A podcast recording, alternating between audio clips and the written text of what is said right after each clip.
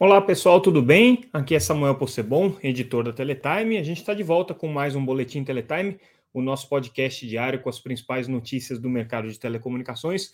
Hoje trazendo os destaques dessa quinta-feira, dia 25 de agosto de 2022, conforme noticiado no nosso portal Teletime. Se vocês ainda não conhecem, entrem lá no site www.teletime.com.br vocês têm acesso a todas as matérias que a gente vai comentar aqui, também as outras matérias que a gente não está comentando aqui, todas gratuitamente. Podem se inscrever para receber a nossa newsletter diretamente no seu e-mail. Vamos começar então com um assunto que já vem é, dominando aqui o nosso noticiário desde ontem e hoje é, não foi diferente. ICMS e o repasse da redução do imposto para os preços praticados pelas operadoras de telecomunicações aos consumidores. Ontem a gente trouxe duas notícias importantes. Uma, compromisso da Claro de repassar integralmente a redução de ICMS, inclusive eh, em caráter retroativo para o caso daqueles planos de serviço que ainda não tiveram a redução por conta dos ajustes de sistemas que a Claro é, alega que são necessários para poder fazer a redução de, de preços em função da queda do valor do ICMS. E a gente trouxe também uma informação importante ontem sobre é, a preocupação da Anatel é, com relação a essa questão, com relação à demora das operadoras de é, operacionalizarem a redução de ICMS, inclusive com a possibilidade da agência soltar uma cautelar é, pra, em caráter urgente, obrigar as operadoras a reduzirem os preços aos consumidores. Lembrando que é, a lei complementar que determinou a redução de ICMS para serviços essenciais, o que inclui telecomunicações, né, é, estabeleceu um teto ali de 17% para o ICMS. Então, os impostos é, estaduais, que normalmente giravam em torno de 25%, 30%, teriam uma redução significativa.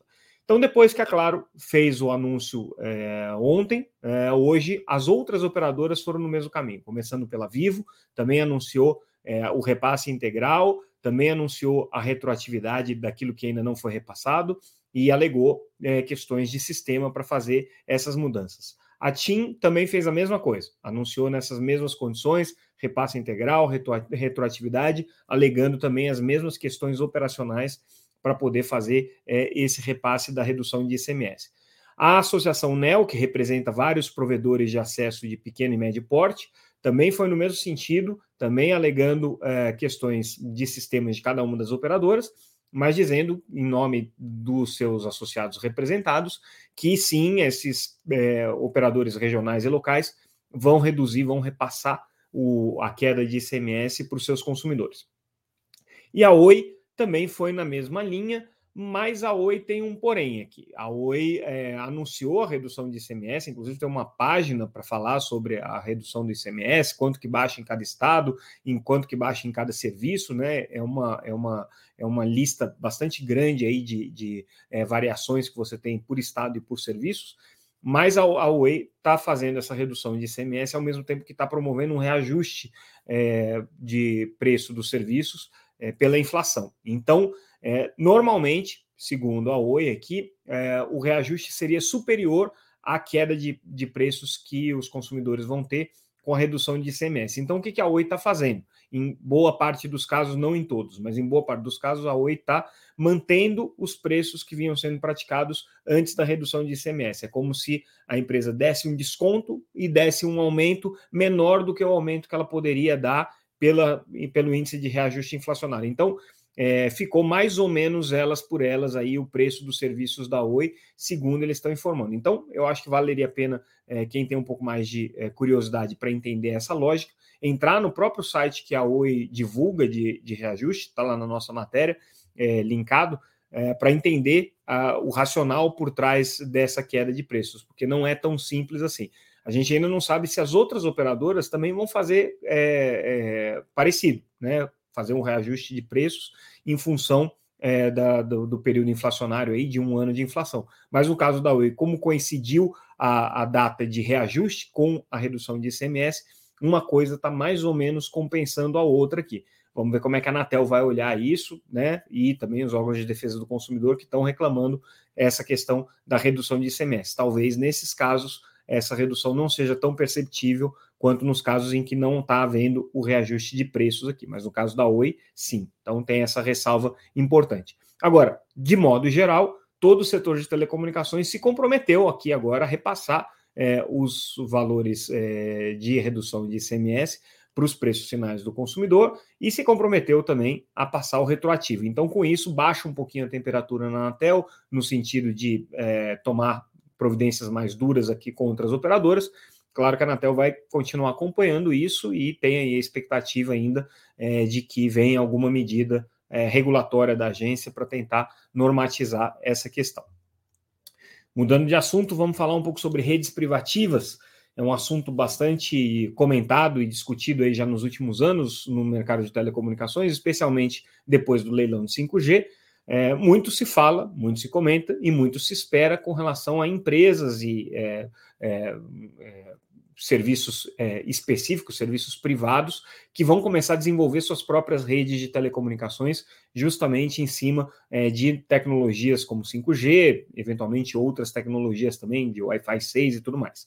É, aí o que a Anatel fez? Ao longo desses últimos meses, né, houve muita demanda do setor privado por frequências. A Anatel separou um pedaço do espectro entre 3.7 e 3.8 GHz para destinar para esses serviços privativos, sem licitação, sem pagamento por, essa, por essas frequências. Também o uso é em caráter secundário, então elas não têm prioridade, mas como são operações em ambiente fechado, é, não tem é, grandes problemas com o uso em caráter é, primário, que é feito principalmente pelas empresas de satélite.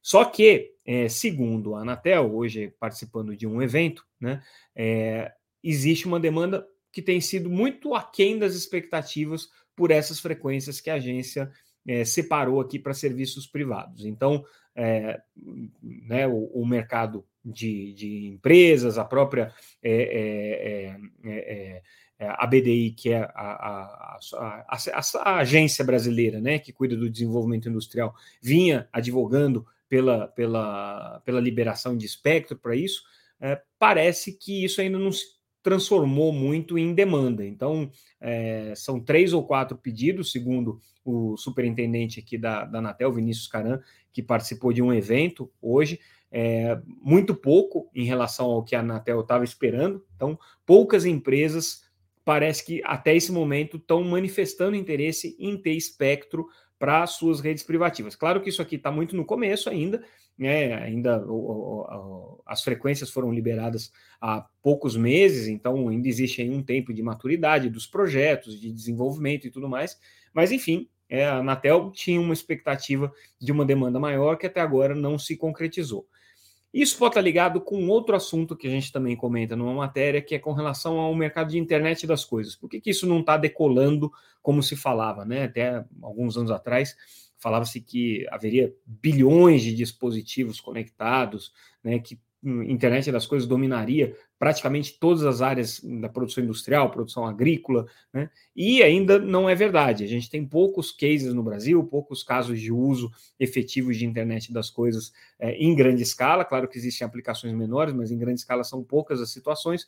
E aí, no debate que a gente é, retratou nessa reportagem, é, o que os especialistas têm colocado é que existe um problema hoje ainda de integração dos diferentes elos do ecossistema de internet das coisas. Então, isso envolve operadoras de rede com capacidade de conectividade, empresas que desenvolvem o hardware, desenvolvem os, os, os é, componentes aí necessários para viabilizar os projetos de internet das coisas, as empresas que desenvolvem os sistemas que vão operar isso e, obviamente, os modelos de negócio. A integração de tudo isso está mais complicada do que é, o hype de alguns anos atrás diria né, que a internet das coisas iria enfrentar. Então, é, por isso, razão pela qual é, o mercado de IoT parece que ainda está meio rateando.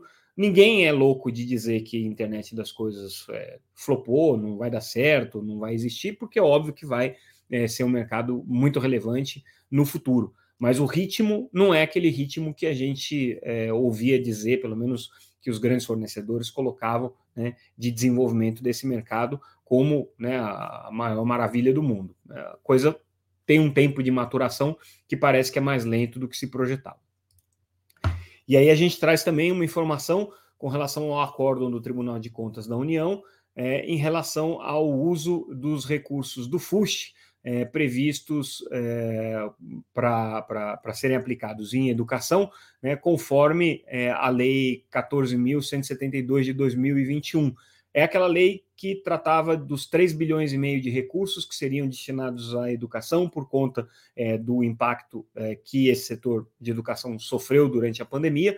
Então, essa lei é, destinou esses recursos, uma quantidade bastante significativa de recursos. Foi uma lei que foi vetada pelo presidente Bolsonaro, foi derrubada pelo, pelo, pelo o veto foi derrubado pelo Congresso, então a lei entrou em vigor à revelia do governo, o governo foi é, ao, ao Supremo contra essa, essa lei, não conseguiu é, derrubá-la. É, e aí o fato é que é, a discussão agora é como aplicar esses recursos. E o acórdão do Tribunal de Contas da União é, diz o seguinte: diz que é, esses recursos têm que ser aplicados necessariamente para a garantia de acesso de professores e alunos à rede de educação pública.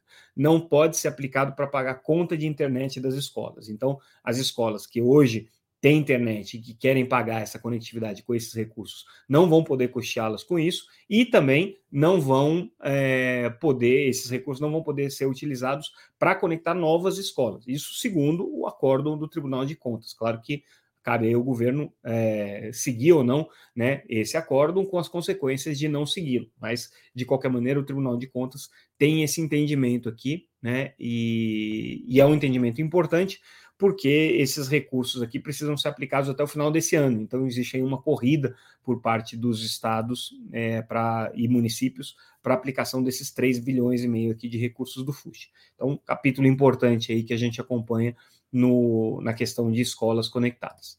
E aí, com isso, pessoal, a gente encerra o nosso boletim de hoje. Lembrando que tudo que a gente comentou aqui está lá no site www.teletime.com.br. A gente fica por aqui. Amanhã, sexta-feira, normalmente a gente não faz esse podcast. Se acontecer alguma coisa excepcional, eu venho aqui atrapalhar o final de semana de vocês. Se não acontecer nada que justifique, bom final de semana para todo mundo. Segunda-feira a gente volta com mais um Boletim Teletime, o nosso podcast diário com as principais notícias do mercado de telecomunicações. Até mais, mais uma vez, obrigado pela audiência. Tchau, tchau.